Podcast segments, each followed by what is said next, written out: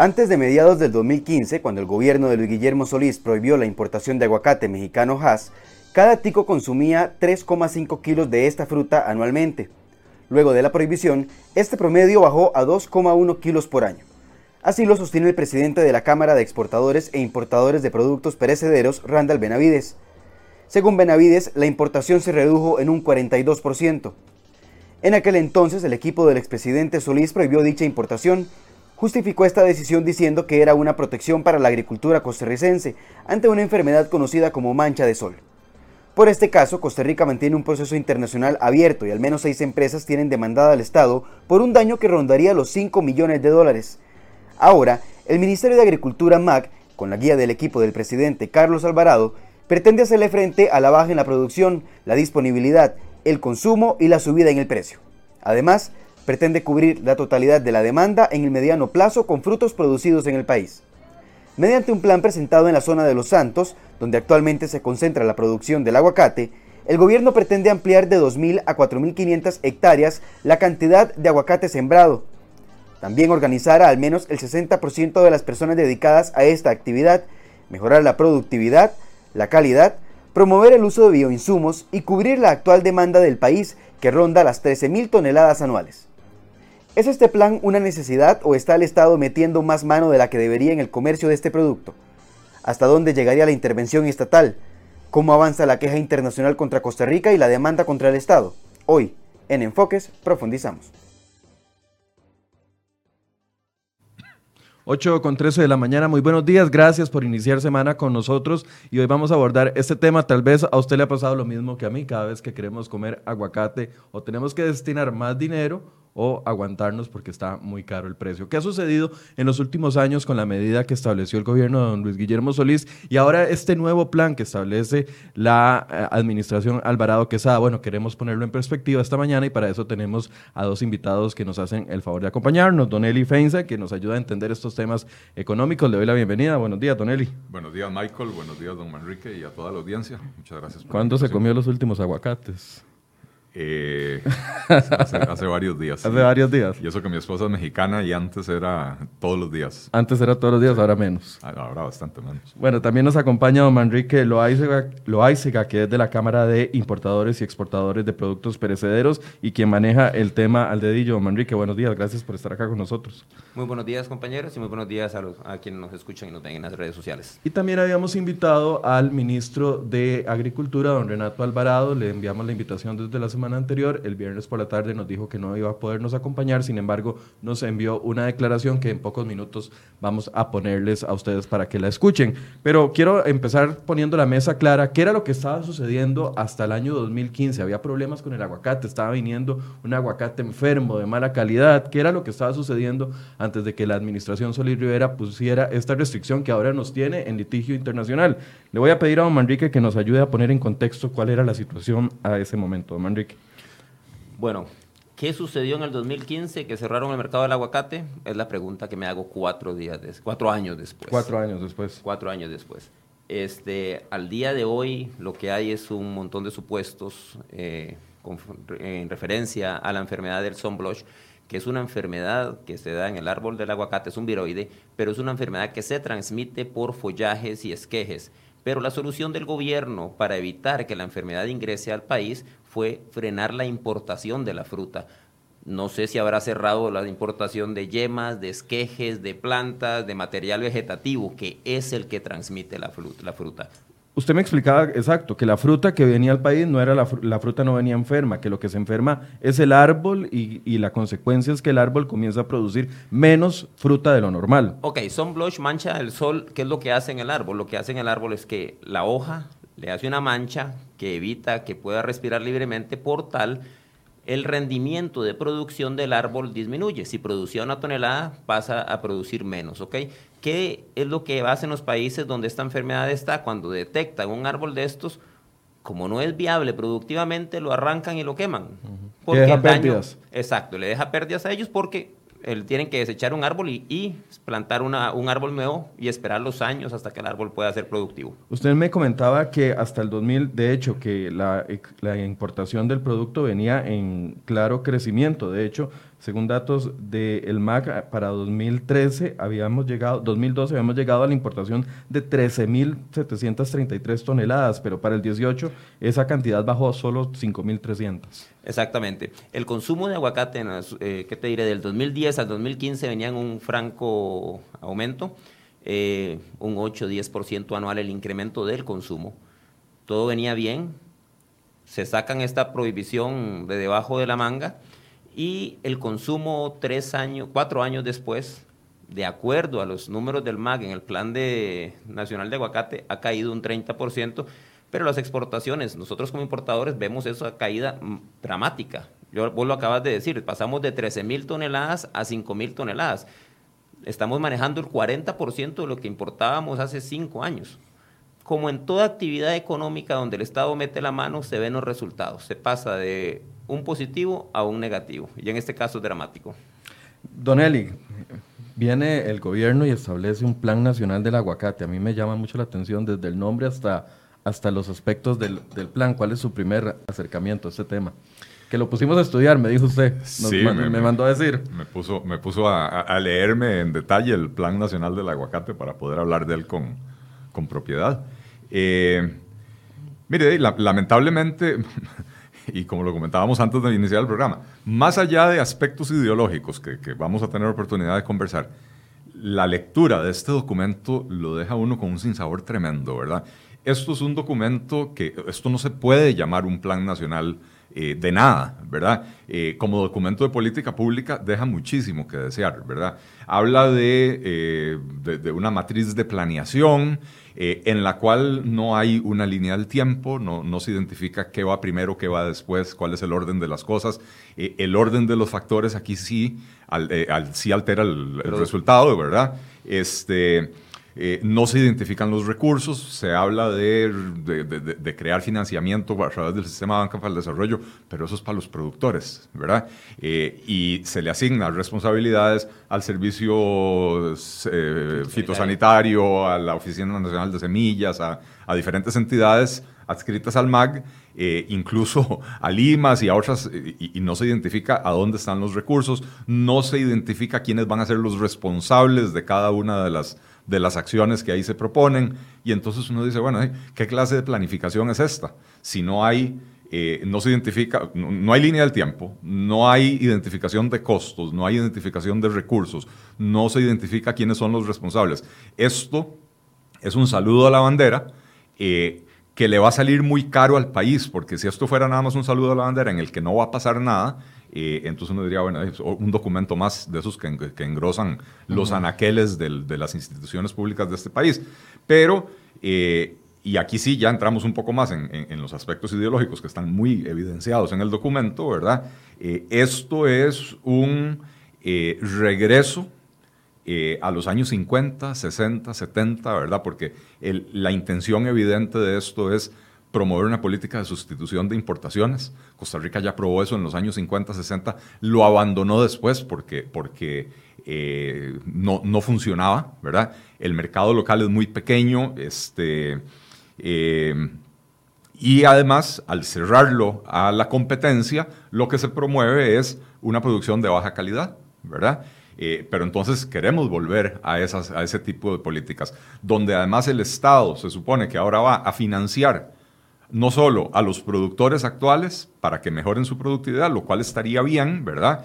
Eh, sino que además va a incentivar que nuevas personas se metan en el negocio del aguacate para hacer crecer la producción nacional. Eh, y bueno, el país está lleno de experiencias donde el Estado fue y le dijo a los agricultores, siembren esto. En los años 80 eh, el producto era el palmito, todo, todo Pocosí, todo eh, eh, Guásimo, buena parte de Matina y si quieres, se llenó de palmito. Todo el mundo fue a sembrar palmito porque el Estado les dijo que ese era el producto del futuro. Los convencieron de que los chinos, los mil millones de chinos que había en esa época, iban a empezar a comer palmito y le iban a echar palmito al chop suey y que nosotros íbamos a vender toda la, la producción de palmito y cuando esas palmeras, que más o menos a los tres años maduran y estaban listas para ser cosechadas, no había dónde colocar el producto. no había mercados eh, afuera, no se había creado ese mercado y el consumo nacional no daba para, para la cantidad de producción que había. Quebró un montón de gente en esa región en particular y en otras partes del país también, ¿verdad? Eh, este tipo de experimentos se han probado mil y una veces y nunca han funcionado, ¿verdad? Eh, y ¿sabe qué es lo más grave, Michael? Este documento reconoce por lo menos unas cuatro o cinco veces que no existe información certera para saber cuántos productores hay, cuántas hectáreas se están sembrando, cuál es la productividad. Eh, no, no se conoce absolutamente nada. Y entonces, ¿cómo establece usted una política nacional de X, en este caso del aguacate, sin saber cuál es su línea base? ¿Cómo va a medir el éxito si no tenía una línea base? Dentro de cinco años nos van a reportar, estamos produciendo 14 mil toneladas o 25 mil toneladas. Eh, ¿Y cómo sabemos que ¿Cuánto se está produciendo hoy? Si lo que hay es puro, puro bateo. Son estimaciones, pero estimaciones que no se basan en absolutamente nada. Y el documento repetidamente lo dicen. estas estimaciones no tienen rigor científico, etc. Entonces, un pésimo punto de partida para una estrategia nacional. Le preguntaba yo a Manrique ahora al inicio cómo estaba el mercado en el 2015, cuál era la gran crisis que existía. Y don Manrique decía, ninguna. Era un mercado creciente que iba cada vez eh, trayendo, eh, se importaban alrededor de mil toneladas al mes eh, en el país, llegando hasta 13 mil toneladas. Y uno dice, entonces, ¿por qué el Estado mete mano en un mercado que estaba sano y que estaba en, total crecimiento? Eh, y nuevamente, y esto es por un sesgo ideológico, porque eh, detectan que hay un mercado en crecimiento, ¿verdad? Y, y, dicen, cerremos las fronteras para que los productores nacionales se beneficien de ese crecimiento del mercado. ¿Y qué fue lo que provocaron? Porque es clarísima, clarísimo el efecto a partir del 2015, que fue cuando se cerraron las fronteras, no solo bajaron las importaciones, bajó el consumo en un 30%. Y creció el precio. Subió el precio, dice el documento. Ojo, ya esto no es Eli Feinsack diciéndolo. El documento que yo bajé de la página web del MAC dice que el precio ha subido en un 70%, ¿verdad? Que es, es lo lógico que sucede. Usted restringe la oferta, provoca un aumento del precio, ¿verdad? Eh, y entonces la, la intención era que los productores nacionales pudieran, eh, eh, me imagino, recoger ese, ese, eh, ese espacio que se iba a abrir en el mercado al prohibir la importación del aguacate mexicano. Básicamente la intención aquí era que no se importara aguacate mexicano, que era prácticamente el único que se importaba. Eh, y lo vemos porque ahora recientemente levantaron la prohibición a República Dominicana, a Guatemala, a otro montón de países. Pero y aún así no crece la... No, pero mantuvieron la prohibición a México, ¿verdad? Y entonces aquí también entramos ya en aspectos de calidad. ¿Por qué cayó el consumo? por un lado, por, por el aumento del precio, ¿verdad?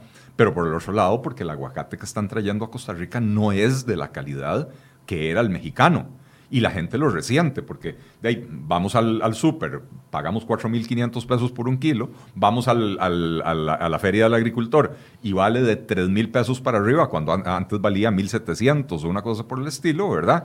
Eh, y llegamos a la casa y la mitad de los aguacates no, o, están muy duros, parecen una piedra, nunca se maduran, o están llenos de hebras por dentro y no, no, no ¿verdad? Este, y entonces, al final de cuentas, eh, perjudicaron al consumidor con precios más altos y un producto de mala calidad.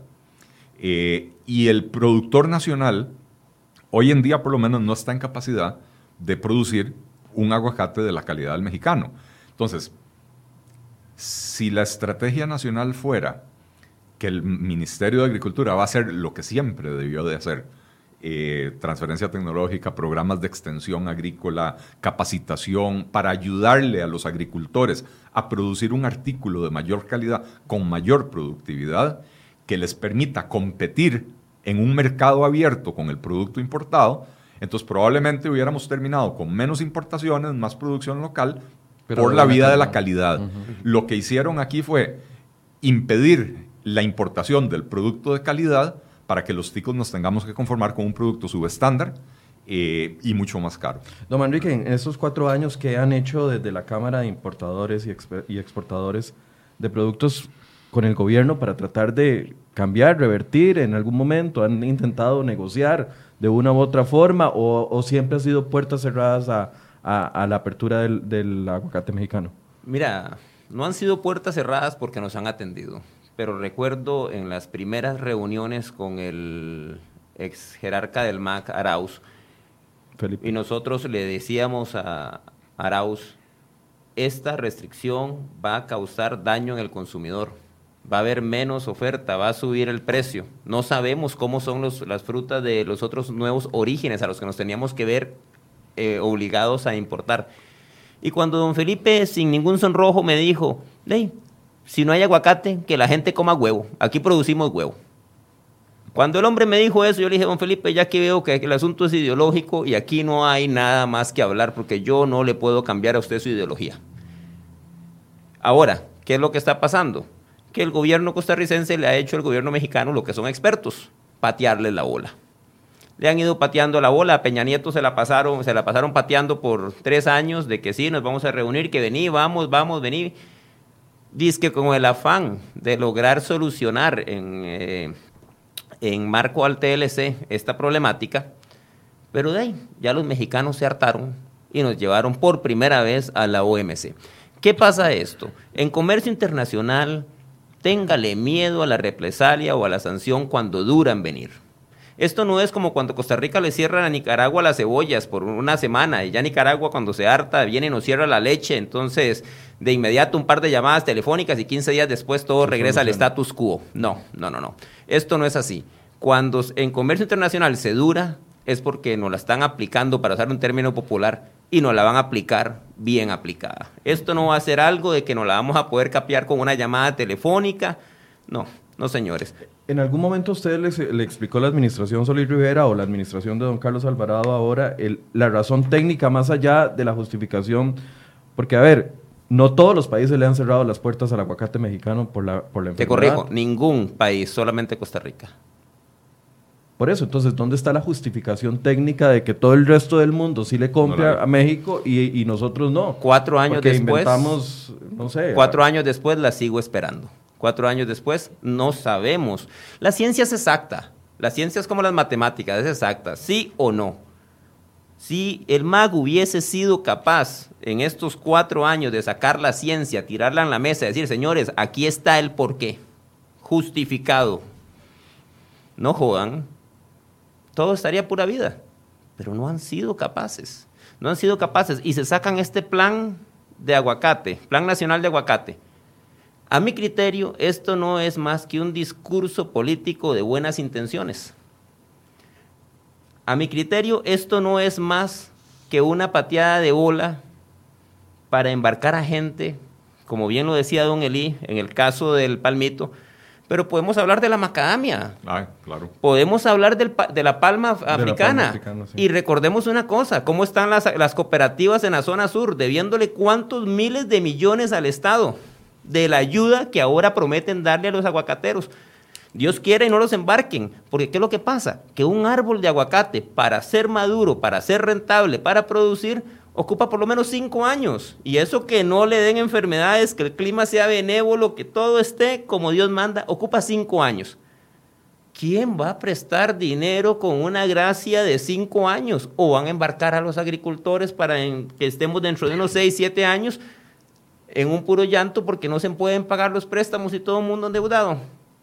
Esto no es más, y analizando el entorno, porque hay que analizar el entorno. La semana pasada sale Lizano junto con Don Guido y otros eh, miembros del sector productivo quejándose de la falta de apoyo del gobierno. ¿Correcto?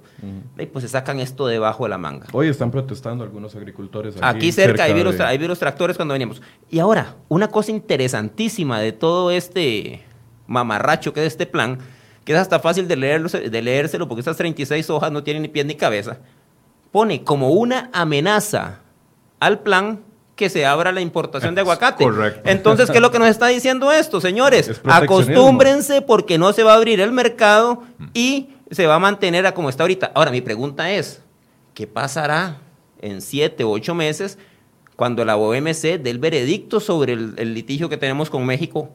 Y si a como yo lo proyecto, ojo, y no lo proyecto como importador, lo proyecto como profesional en comercio internacional, lo perdamos y nos obliguen a devolvernos al 2015, entonces, abrir el mercado nuevo. Abrir el mercado a como estaba antes de 2015. ¿Qué va a pasar con este plan? ¿Va para la basura? pero sirvió como mampara política para tapar unas cuantas bocas por unos cuantos días. Ahora veamos un poco lo que dice el plan, porque viendo lo que usted ya me decía, de que un árbol necesita cinco años para madurar y comenzar a dar fruto, según el plan, dice que vamos a pasar a 2.000 hectáreas, eh, de 2.000 hectáreas a 4.500 para 2022, que eso está aquí a la vuelta de la esquina, dos años, aumentando un 125%. Ofrece financiamiento, apoyo técnico y un esquema eh, de organización agrícola y 13 mil toneladas es la demanda anual a lo que tendría que llegar. Y para eso hay 5 mil millones de colones que aportaría el Banco Nacional más los fondos de banca para el desarrollo. Escuchemos lo que dice don Felipe, no, perdón, don se me fue el nombre del ministro. Renato. Don Renato Alvarado, que nos, que nos envió un audio, le pedimos un video o una declaración, o que estuviera aquí sentado con nosotros conversando. Eh, dijo que no podía, pero envió un audio con esta declaración. Escuchemos. Los objetivos del Programa eh, Nacional de Aguacate es alcanzar la productividad, la eficiencia, la sostenibilidad eh, de, la, de, la, de, la, actividad de aguacate, poder consolidar las organizaciones eh, que sean organizaciones mucho más robustas, que podamos surtir de aguacate el mercado nacional, tanto como el mercado internacional, y crecer en un, en un fruto que es muy promisorio y que tiene oportunidades de desarrollarse y crecer eh, en el país y a nivel internacional y esperamos eh, que en el corto plazo podamos tener 4.000 hectáreas más sembradas y que podamos seguir avanzando en, la siembra de este producto de una manera coordinada y articulada eh, desde las organizaciones que han, que han quienes son los que han construido este producto y este proyecto en conjunto con la institucionalidad que dará el apoyo técnico, científico y financiero para el éxito del proyecto. Y este es un plan que está abierto a todos los productores del país y fundamentalmente a las zonas aguacateras que tiene que ver con la zona de Bajura, eh, la zona de Los Santos y en algún grado Pérez Celedón, donde tenemos también plantaciones de aguacate.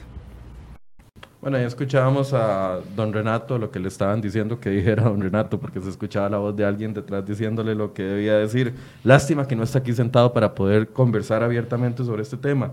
Pero cuando hay fondos públicos de por medio y con la proyección que hace don Manrique, yo quedo más preocupado, porque si eventualmente se va a abrir el mercado, ya hay promesas de fondos públicos que de una u otra forma se van a comenzar a mover.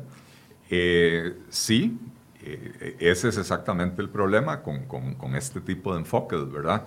Eh, donde, donde sin saber cuánto se produce, el documento reconoce que la productividad de Costa Rica es aproximadamente la mitad de la productividad por hectárea de, otros países.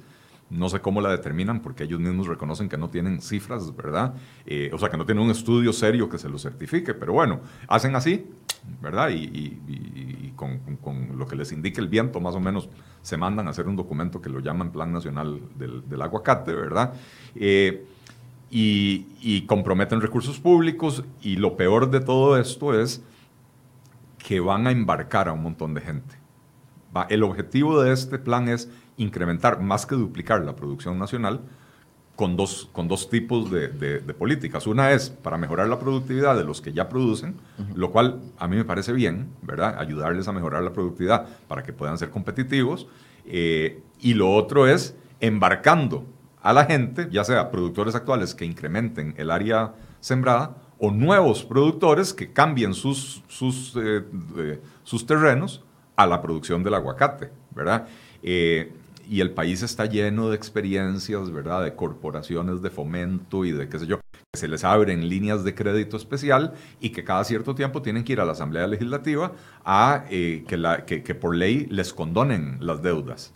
Eh, de hecho, yo escuchaba a, don, a don Juan Rafael Lizano y a don Guido ahora en la mañana, cuando venía de camino, que estaban en el programa con, con doña Amelia Rueda, Em, eh, hablando de, ¿cómo se llama? De, sí, de, fomentar eh, este tipo de cosas, de que los agricultores hoy están necesitando una condonación. Dice, no, no es una condonación de deudas, lo que necesitamos es que nos vuelvan a convertir en sujetos de crédito.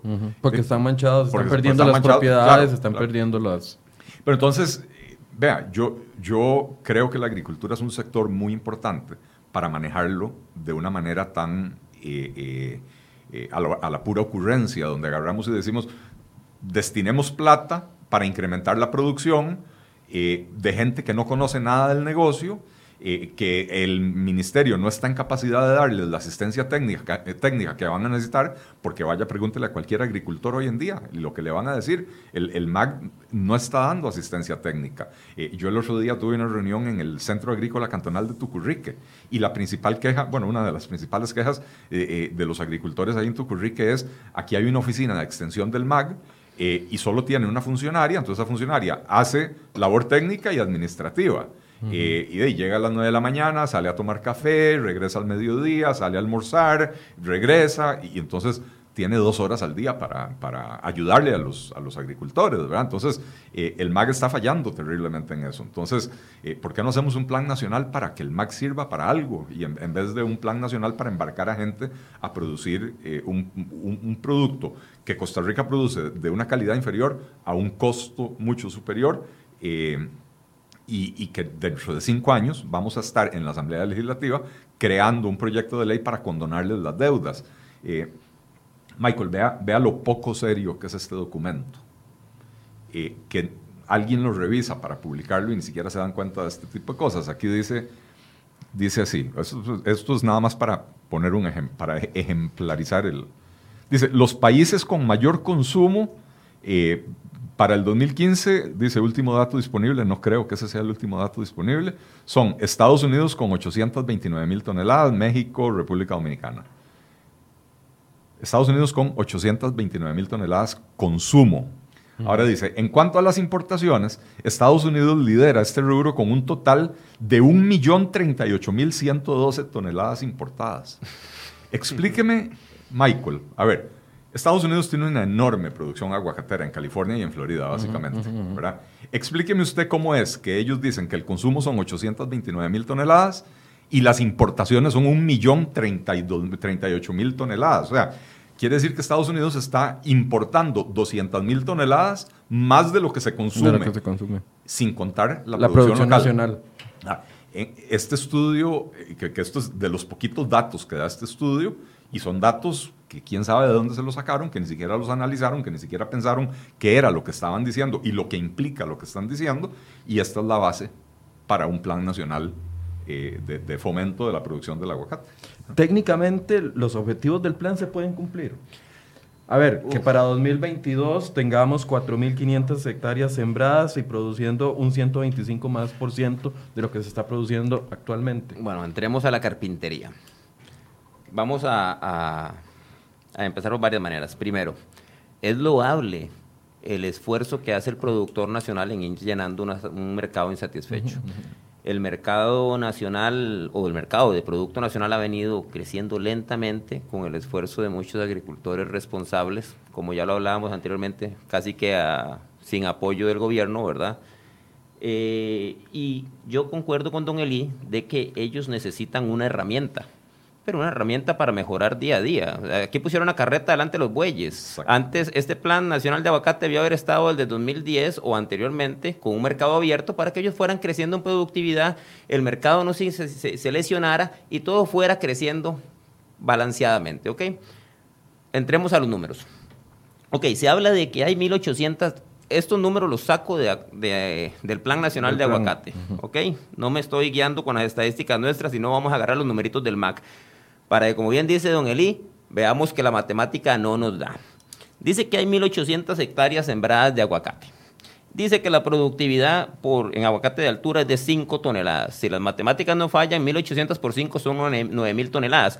Pero el mismo plan dice que se produce el 40%, de, lo que, de, lo que, se consume, o sea, el mismo plan dice que se, se producen 4.800 toneladas. Entonces, ¿a dónde están las otras 4.200 toneladas? Y, ese es solo el de altura, falta el de bajura. No, no, exacto. Y eso, y, eso, y eso nada más metiendo el de altura. O sea, aquí con solo esto los números no cuadran. El MAC dice que los agricultores, el Producto Nacional satisface 4.8 millones de toneladas, pero el mismo MAC, en el mismo papel, en la misma hoja, dos renglones abajo, nos dice que se producen 9 mil toneladas de aguacate.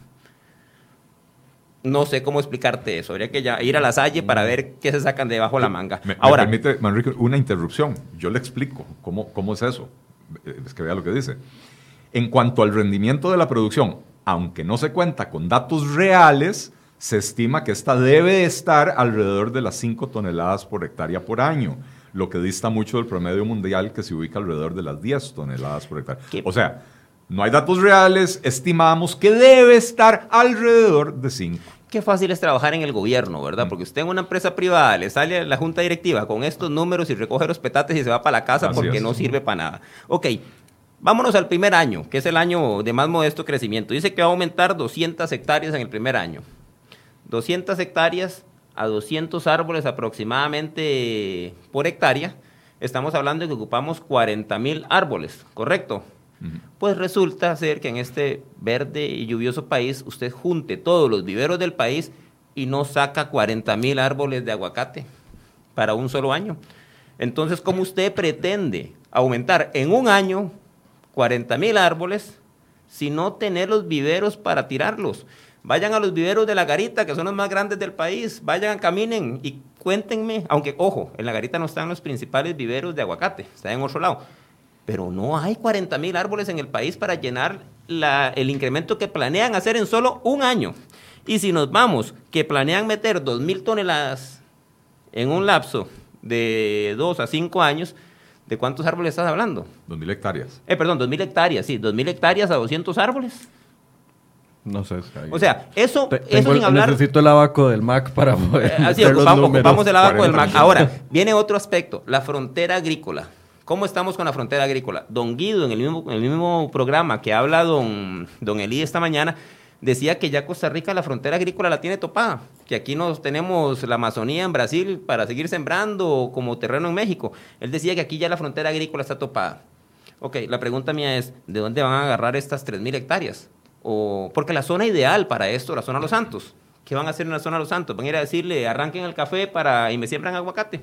Arranque el café que usted ya sabe producirlo, premium y, obtiene... Y me saca el aguacate. O sea, ¿o a dónde se los van a meter? ¿Van a ir a sacar a este... van a ir a, volar este bosque primario?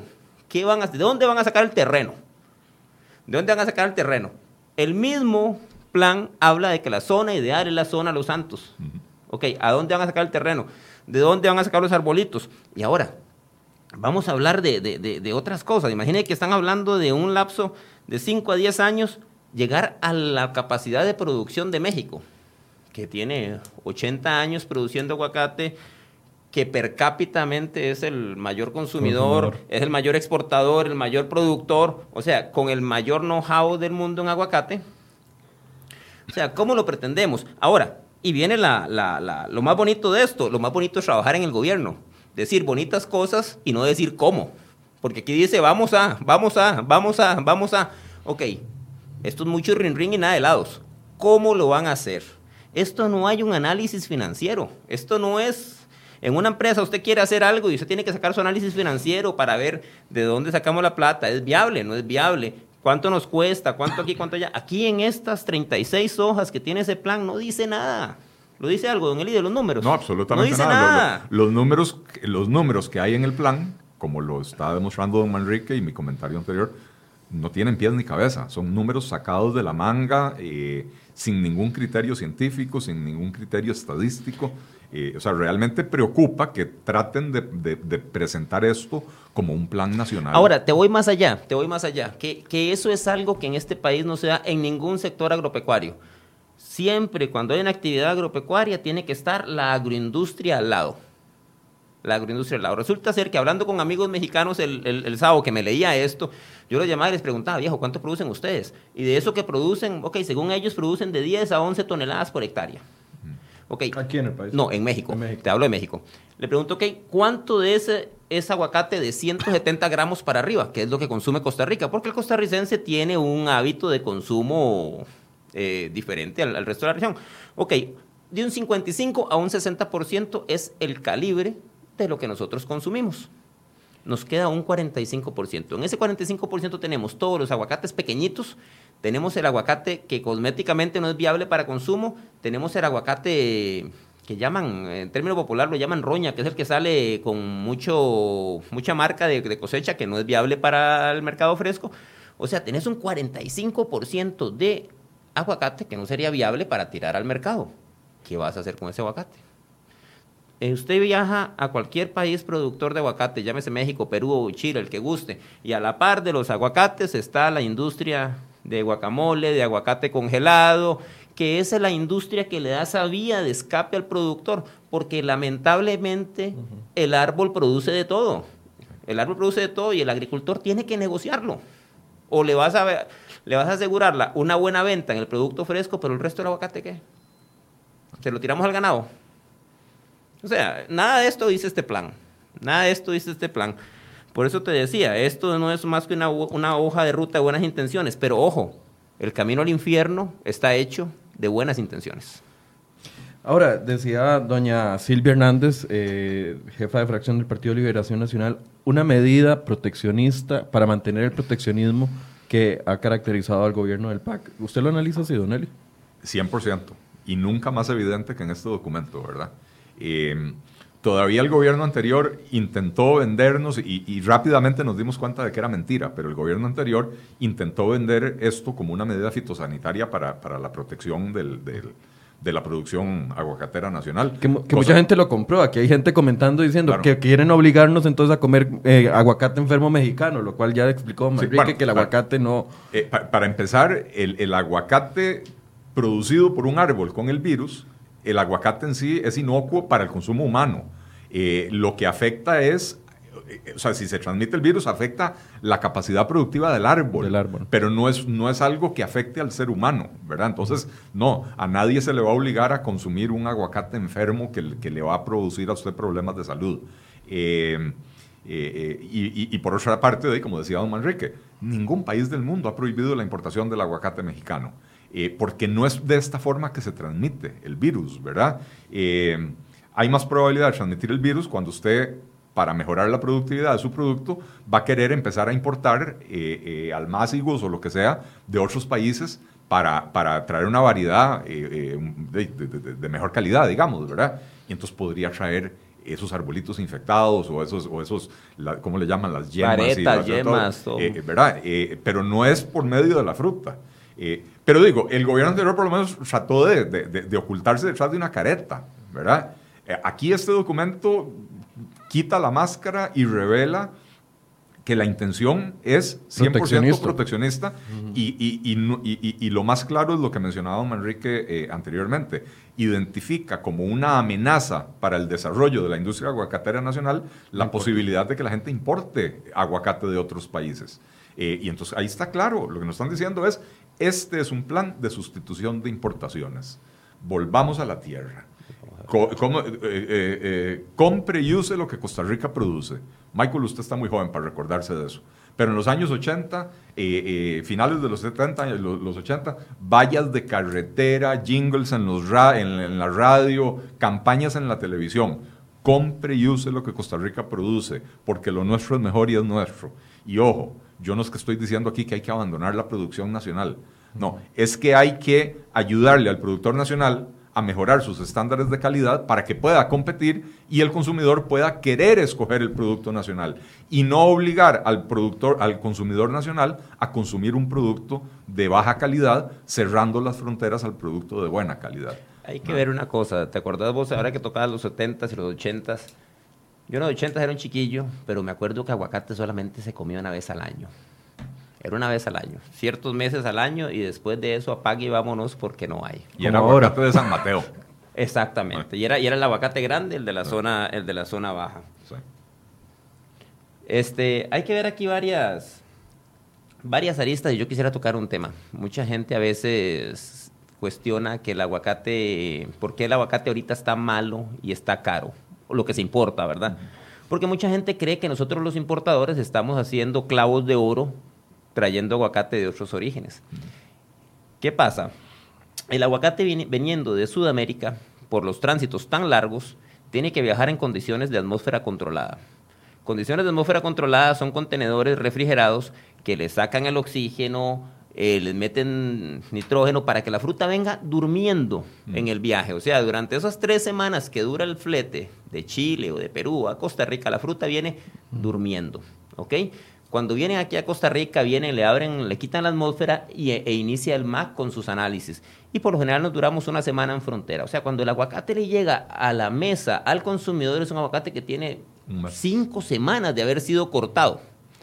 Cinco semanas de haber sido cortado. El, el aguacate es bueno. Lo que pasa que es que el tránsito lo mata, ¿ok? ¿Qué y ahora, lo, lo, mata y lo hace invariable para, eh, ¿qué te diré? No invariable, ¿cómo sería la palabra? Que a veces ni uno mismo en las condiciones correctas puede asegurar que vaya a madurar en la cantidad de días correctos. El aguacate mexicano por lo general duraba, dependiendo de la época del año, de 3 a 4 días.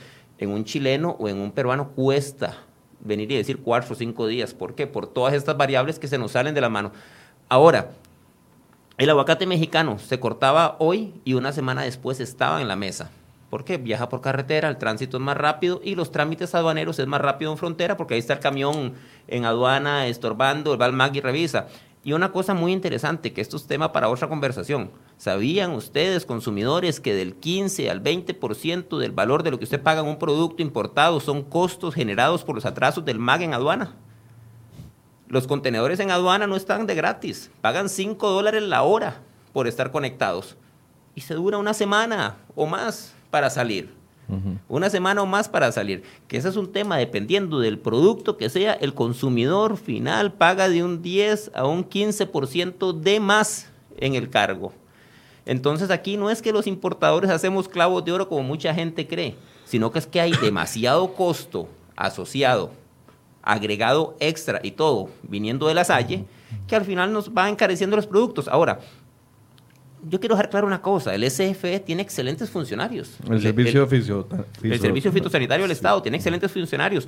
Ahí hay gente que se pone la camisa, pero lamentablemente el SFE ha sido utilizado como una herramienta, como una barrera, una arancelaria por los políticos de turno que llegan al Ministerio de Agricultura y Ganadería.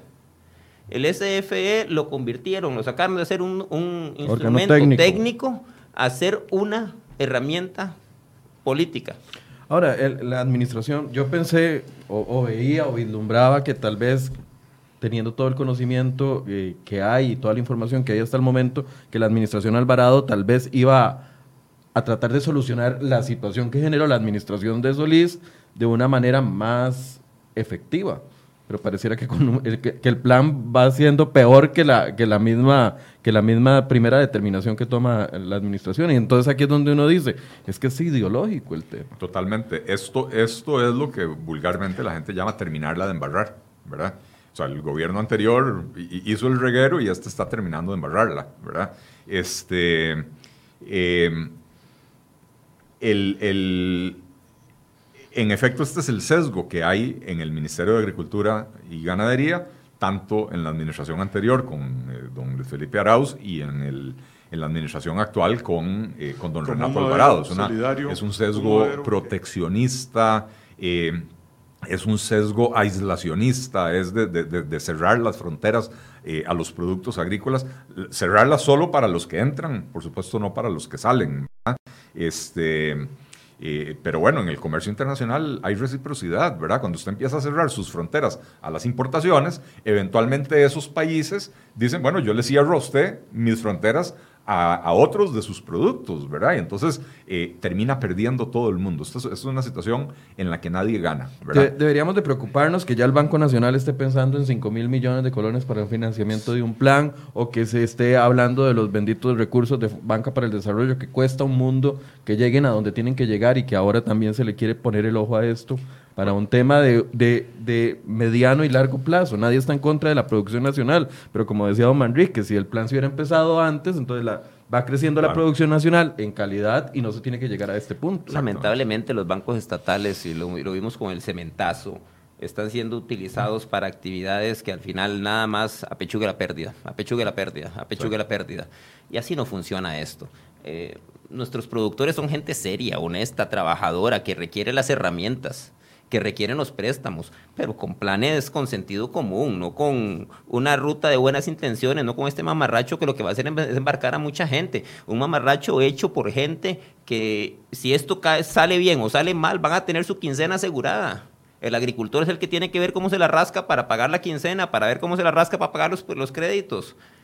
Esa es la parte que tenemos que ver. Y los bancos estatales lamentablemente están siendo utilizados para eso. Eh, coincido plenamente con, con, don Enrique y, y, lo que más preocupa es que van a utilizar recursos en un plan que para que tenga éxito, y ojo, éxito medido desde la perspectiva ideológica del plan, ¿verdad? Eh, ¿Cuál es el éxito? Es incrementar la producción, que no se importe, que incrementar la producción, claro. Que no se importe. Que no se importe, que se incremente la producción, que se incremente la productividad, ¿verdad? Y para, para poder incrementar la producción, eh, agregando hectáreas, y la productividad de las que ya existen, eh, esto va a requerir de una asistencia técnica enorme. Y ojo lo que dice este documento en la página 11, dice eh, otro aspecto que requiere atención inmediata es el de la asistencia técnica, ya que el sector aguacatero adolece la poca cantidad de especialistas en el tema del aguacate y muchos de los pocos disponibles se encuentran cerca de su retiro. O sea, vamos a lanzar un plan, le vamos a echar un montón de plata. Eh, este plan para su éxito depende de que el ministerio pueda dar una buena asistencia técnica, que de por sí no está haciéndolo hoy, y ahí mismo dicen, no tenemos suficientes expertos en la materia. Y los que tenemos están a punto de pensionarse. Y entonces, ¿cómo pretenden llevar esto a buen puerto? ¿Verdad? Insisto, si yo abandono mis diferencias ideológicas con, con el Ministerio de Agricultura y Ganadería y digo, ok, este es el plan de ellos, ya yo como analista de políticas públicas, ¿verdad? Que esa es, que es mi especialidad. Eh, si yo agarro esta política pública, o sea, si, a mí me llama el ministro y me dice, yo quiero desarrollar una política pública para incrementar la producción de aguacate nacional, eh, yo puedo tomar dos enfoques. Uno es decirle, yo no estoy de acuerdo con eso, o la otra es decirle, bueno, eh, si esa es su política, yo se, la, yo se la analizo. Ok, como analista, yo tengo que decirle, señor, su objetivo no se va a cumplir porque usted, usted mismo está reconociendo aquí que no tiene los expertos necesarios para dar esa asistencia técnica. Eh, y los expertos no se producen de la noche a la mañana. Usted necesita mandarlos a, estudiar en universidades, probablemente en México, que es donde tienen la mayor producción de, aguacate, qué sé yo. Y esto va a tomar dos, tres, cuatro años hasta que usted tenga, ¿verdad? Y van a ser expertos recién graduados, sin experiencia. Decía el ministro en ese audio que nos, que nos envió que eh, el proyecto sale del sector. Es decir, es un proyecto y, y, que lo acoge la institucionalidad. Esa es la frase que utiliza. Entonces, es un proyecto que nace de los que están produciendo en este momento, que si quieren capacitación están en todo su derecho de pedirla, etcétera, etcétera, pero que nace del sector y entonces el gobierno la abraza. Eh, a ver, yo, yo entiendo que la gente del sector, y sobre todo en un país tan acostumbrado a que el gobierno nos resuelve todo, ¿verdad? Que la gente del sector vaya donde papá Estado y diga, esta es mi lista del niño, esto es lo que yo quiero. Pero el Estado debería agarrar la lista del niño y decir, bueno, de esta lista del niño se pueden estas cosas, estas otras no, las que sí se pueden, vamos a hacer un plan. Pero esto no es un plan. Esto no es un plan. Esta es una carta al niño. Manrique la, sigue llamando un listado de buenas intenciones. Para mí esto no tiene buenas intenciones. ¿Verdad? Tal vez el sector cree que esto les va a resolver el problema. Esto va a hundir al sector aguacatero en mayores problemas de los que tiene hoy. ¿verdad? Es que vea el sinsentido de, cómo se maneja la política eh, cuando usted tiene esta, este tipo de mentalidad proteccionista. Usted agarra y dice, necesito ayudarle al productor nacional, voy a cerrar las fronteras, voy a provocar un desabastecimiento del mercado, lo cual va a subir el precio, lo cual le va a permitir a mis productores que son menos eficientes competir. Entonces van a competir no por eficiencia, sino porque artificialmente se subió el precio. Ok, si esa política tiene éxito y usted logra que esos productores nacionales incrementen su producción porque el precio es artificialmente alto, cuando se incremente la producción van a inundar el mercado y el precio va a bajar. Y entonces una vez que esos productores ya tienen toda la inversión y una vez que esos productores ya pasaron cinco años para que madurara el árbol, eh, llegan al mercado y cuando llegan al mercado lo inundan y bajan el precio y entonces no pueden recuperar la inversión. Y así es como terminamos con Corfoga en, el, en la Asamblea Legislativa o como se llame esta, Cor, Cor, Cor, Corfoagua, ¿verdad? eh, dentro de cinco años en, el, en, la Asamblea Legislativa, viendo a ver cómo le hacemos un rescate al sector. Este plan va a hundir al sector aguacatero en problemas mucho mayores de los que tiene hoy. Eli, déjame, déjame nada más acomodarte. Yo te digo una ruta de buenas intenciones. claro que es una ruta de buenas intenciones. Pero también le he dicho mamarracho, ¿verdad? No, eso, no, totalmente. Pero es que hay que ver los lados. Una ruta de muy buenas intenciones a buscar votos. Es un mamarracho viéndolo desde el lado empresarial porque esto no tiene ni pie ni cabeza. ¿Por qué usted dice, don Manrique, y usted que es experto en comercio internacional, de que estamos en riesgo, que viene en los próximos meses lo que se está discutiendo en la Organización Internacional del Comercio y que puede que no nos vaya bien? o sea, ¿qué, ¿qué, aspectos analiza usted que ve que, puede sus, que estamos en riesgo? Ok, bueno, ya la OMC dijo que para este año... Organización Mundial, perdón. Sí, la Organización Mundial del Comercio. Ya la OMC dijo que este año como buen tico lo diría, pone el huevo, ¿verdad? Y va ya a resolver este litigio. ¿Por qué digo yo que lo vamos a perder? Hay muchísimas variables, hay muchísimas variables. Existen en el comercio internacional eh, las conocidas NIMF, que son las normas internacionales de medidas fitosanitarias, que es lo que cada país tiene que hacer para proteger, porque ojo, yo soy tico y soy más tico que muchos de los que andan con el chonete ahí puestos. Y yo no quiero que aquí entre una enfermedad ni quiero perjudicar al productor nacional porque tengo muy claro que sin productor la economía y el país se nos viene abajo. Pero también hay que ser realista que hay, hay convenios internacionales que respetar y hay reglas internacionales que respetar, ¿ok? Nos pone el comercio internacional, la OMC nos da las reglas, está fácil de seguir las NIMF, ok, México tiene un problema, tenemos un TLC con México, Costa Rica debió haberse llamado a la gente de México, a la gente de la Zagarpa, Secretaría de Agricultura de México, y señores, venga, sentémonos acá, tenemos este problema. Ustedes tienen la enfermedad, México tiene la enfermedad. ¿Cómo vamos a hacer para que el producto a Costa Rica no me llegue la, la enfermedad? Eh, señores, eso pasa todos los días, eso no es nuevo. Eso pasa con todos los días, todos los productos de todos los países del mundo. Esto no es nuevo. Venir y solucionar esto. Pero México se dio cuenta que Costa Rica le cerró el mercado porque salió en la prensa porque Costa Rica no siguió el librito. Usted tiene que, se, para decirlo un buen tico, el debido proceso. El, debido proceso. No siguieron el proceso. En comercio internacional hay, hay medidas para ir tomando en un problema fitosanitario. La última medida que usted toma es el cierre de mercado, porque es la medida más restrictiva. Es la última. Hay 20 resto en INFE en el medio que usted tiene que ir trabajando o puede trabajar o utilizarlas. Pero aquí simple y sencillamente en la Salle agarraron una garrocha y se brincaron de la 1 a la última y cerraron. Y no es nada, va de nuevo, sin ciencia, sin, sin tecnología, sin un positivo es que no tenemos ni un positivo. Si Costa Rica hubiera tenido un positivo en frontera y llama a México y le dice, papito, vea, tengo este es decir, positivo. Un aguacate con enfermedad. Sí, exacto, un positivo, un aguacate enfermo. Si Costa Rica hubiera podido llamar a México en el 2015 y decirle, papito, aquí tengo en frontera un tráiler que me está dando positivo, por ese tráiler le cierro a usted la importación, pura vida. Pero no hay un positivo mundial. No hay un positivo mundial. Ni nosotros ni ningún otro país ha detectado un positivo de México. O sea, no tiene pies ni cabeza. Pobrecito la gente del COMEX, pobrecitos, porque están defendiendo lo indefendible. Y vea lo que tantos así que COMEX hace unos años dijo que ellos no iban a pagar ese, ese pleito, que ese pleito lo pagara el MAC. El MAC. Imagínese la fe que le tiene COMEX a esta bronca que, no quiso, exactamente, que no quiso, no quería poner de su plata para, para defendernos. Al final por ley le tocó. Y pobrecitos, pobrecitos, porque de ahí esto va a ser esto es una cátedra de cómo no se hacen las cosas en comercio internacional. A, nosotros, a Costa Rica, que hemos sido un baluarte del comercio internacional respetuoso de las leyes, nos van a dar una cachetada en la cara, nos van a educar, nos van a... y a la brava. Y vamos a tener que pagar consecuencias. ¿Y sabes qué es lo peor de todo? Que los que vamos a pagar las consecuencias somos nosotros. Los pegabanderas que pusieron esta restricción y bloquearon el mercado, ellos están pura vida, a ellos no les va a tocar la bolsa, ellos van a estar tranquilitos. Nosotros los demás tenemos que pagar esto. Bueno, y que no hemos puesto en perspectiva el, consumidor. Que, el, consumidor siempre es el, más afectado. Y el que queda por fuera, ¿verdad? Es un antecedente peligroso, Nelly.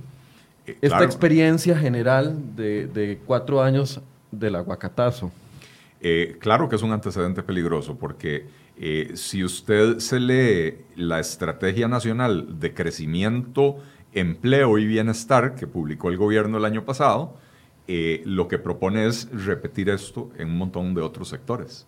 ¿verdad? Es estrategias promovidas desde el gobierno con eh, eh, recursos para que gente que no sabe hacer cosas haga cosas que no sabe hacer, ¿verdad? Eh, entonces, claro, eso es un antecedente peligrosísimo porque ese es el enfoque, el sesgo que tiene esta administración, esta y la anterior. Creo que es importantísimo que hablemos de los costos que tiene esta situación, ¿verdad? don, don Manrique decía, con, con, toda la razón, ¿verdad? O sea, la OMC nos va a dar una educación, pero no en el buen sentido de la palabra, ¿verdad? Lo que nos va a dar es una repasada eh, eh, bastante jodida. Eh, se estima que, ese, que ese, la defensa de Costa Rica en ese juicio, que sabemos, es, es como un juicio, ¿verdad? que sabemos que lo vamos a perder, se estima que la solo la defensa va a costar alrededor de 700, 800 mil dólares. El país va a tener que pagar eso por tener abogados que, que hagan esa defensa. Si a eso le agregamos las posibles sanciones que nos puedan imponer de, alguna, de alguna manera, o sea, si nos va bien, lo único que nos dicen es, déjese de tonteras y ahora el mercado, ¿verdad? Eh, agreguémosle a eso el sobrecosto que, está, que hemos pagado los consumidores durante cuatro años, ¿verdad? Dice este documento que hasta un 70% ha subido el precio, ¿verdad? Entonces, venimos pagando eh, eh, 70% por 12 mil toneladas al año o 15 mil toneladas al año. Eli, yo le hice, yo le hice esos números, yo le hice esos números y da un promedio de 24 millones y medio de dólares por año. Al año. Al año, 24 millones y medio. O sea, para que, para que eh, la gente que nos sigue lo tenga claro, tres veces al año lo que costó el puente de la Platina. Estamos pagando los consumidores de más en sobreprecio hacer un, cálculo rápido, porque yo esa cifra no la tenía, 24 millones de dólares al año, si hay 800 productores, como dicen, representa 30 mil dólares para cada productor de regalo, ¿verdad? Este, y empezamos a ver quiénes son los beneficiarios. Ahora, a esos costos, el costo del litigio, el costo para el consumidor, ahora quieren agregarle los recursos del sistema de banca para el desarrollo, del Banco Nacional, que van a fomentar una aventura eh, poniendo a gente que no sabe producir aguacate a producir aguacate en un país que no sabe producir aguacate.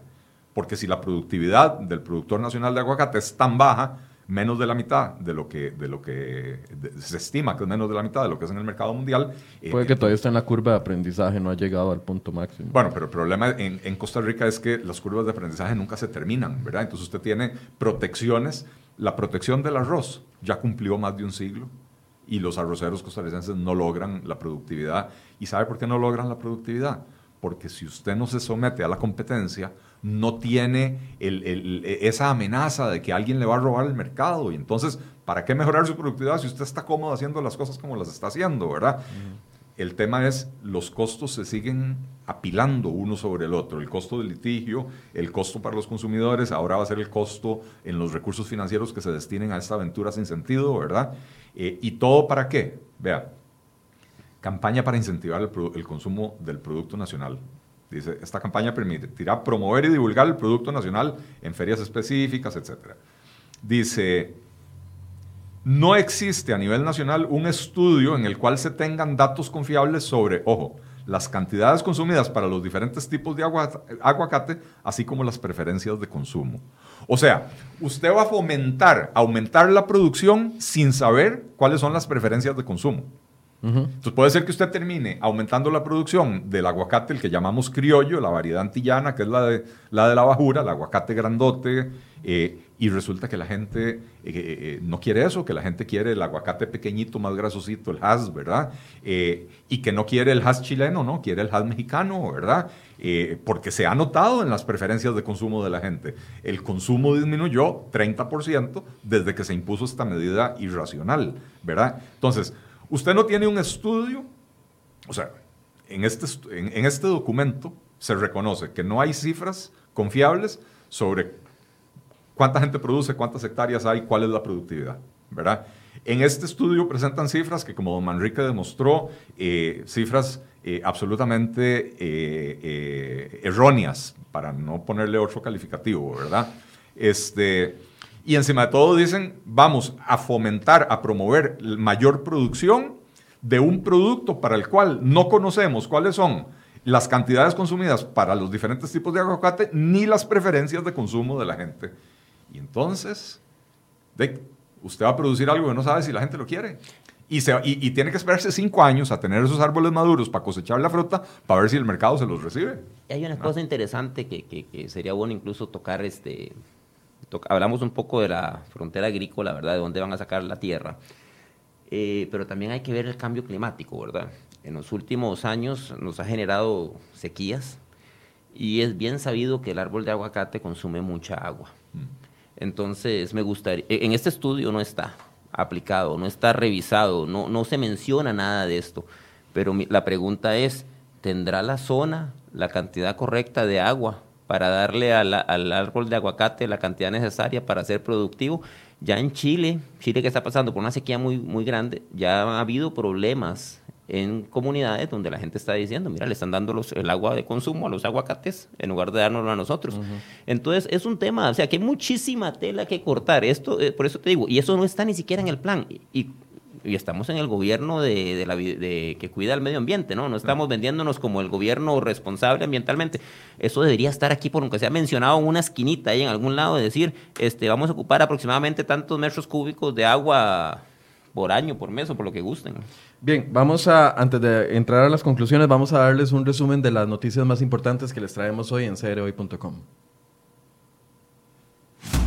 CR Hoy Noticias presenta las 5 del día. Y hoy en nuestra portada les contamos que en un lapso de cuatro años los empleados públicos del país se fueron 18.6 millones de horas a huelga. Esto según un estudio entre el 2014 y el 2017 Todas estas horas fueron pagadas, usted puede ver la nota completa en cereoy.com. Y solo un 9.5% de los candidatos alcaldes contribuyeron con las finanzas de sus partidos. Queda clara la baja afiliación partidaria por parte de los aspirantes. Esta nota también la puede encontrar en nuestra portada.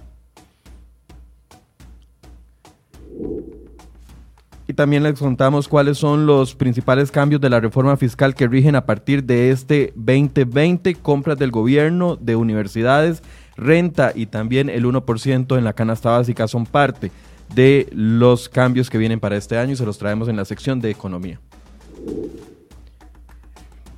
Y el gobierno trata de convencer a Global Vía, concesionaria de la Ruta 27, de que el Poder Ejecutivo cree en esa figura de concesión de obra pública. ¿Cuáles son los argumentos? También en un reporte completo que les presentamos el día de hoy.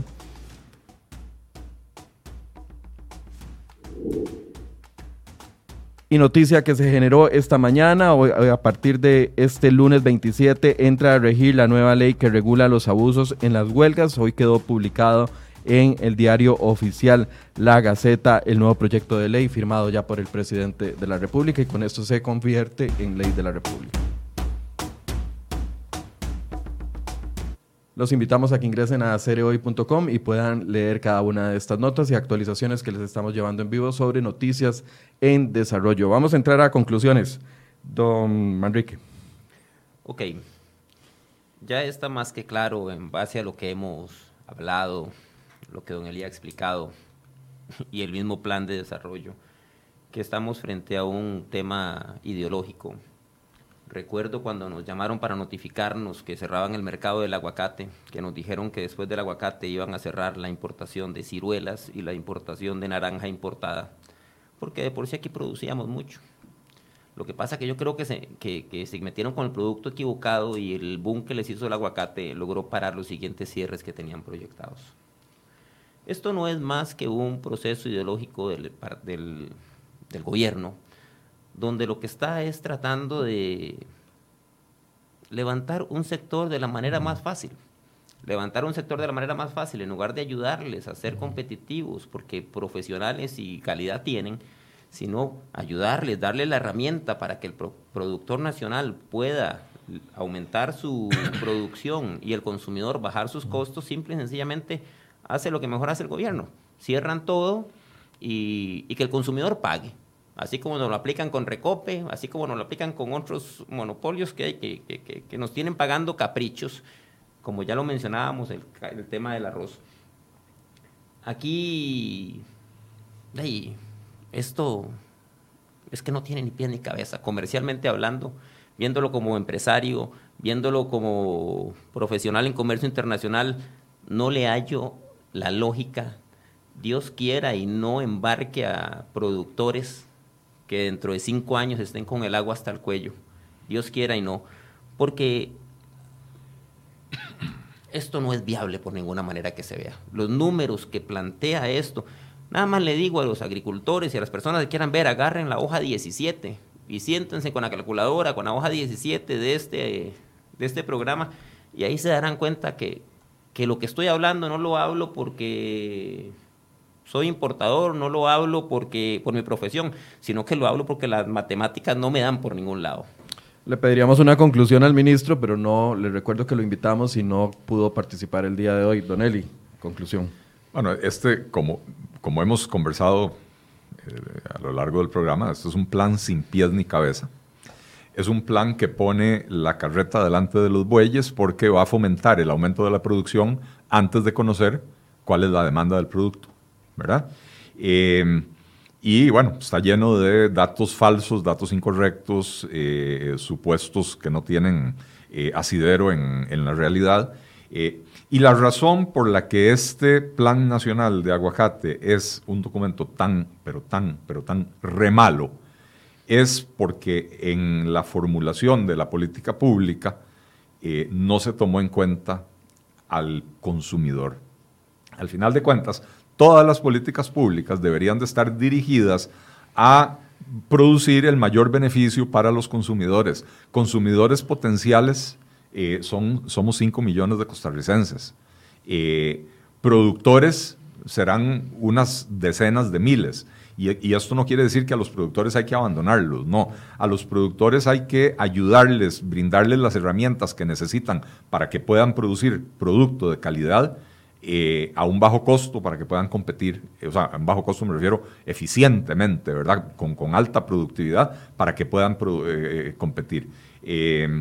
cuando no tomamos en cuenta las necesidades del consumidor y lo único que estamos viendo es ¿Cómo hacemos para beneficiar a, este grupo de potenciales votantes, en este caso los aguacateros, ¿verdad? Lo que se produce son mamarrachos, como dijo don Manrique, de esta naturaleza. Este documento no vale ni el, ni el, ni el precio de la tinta del cartucho necesario para imprimirla.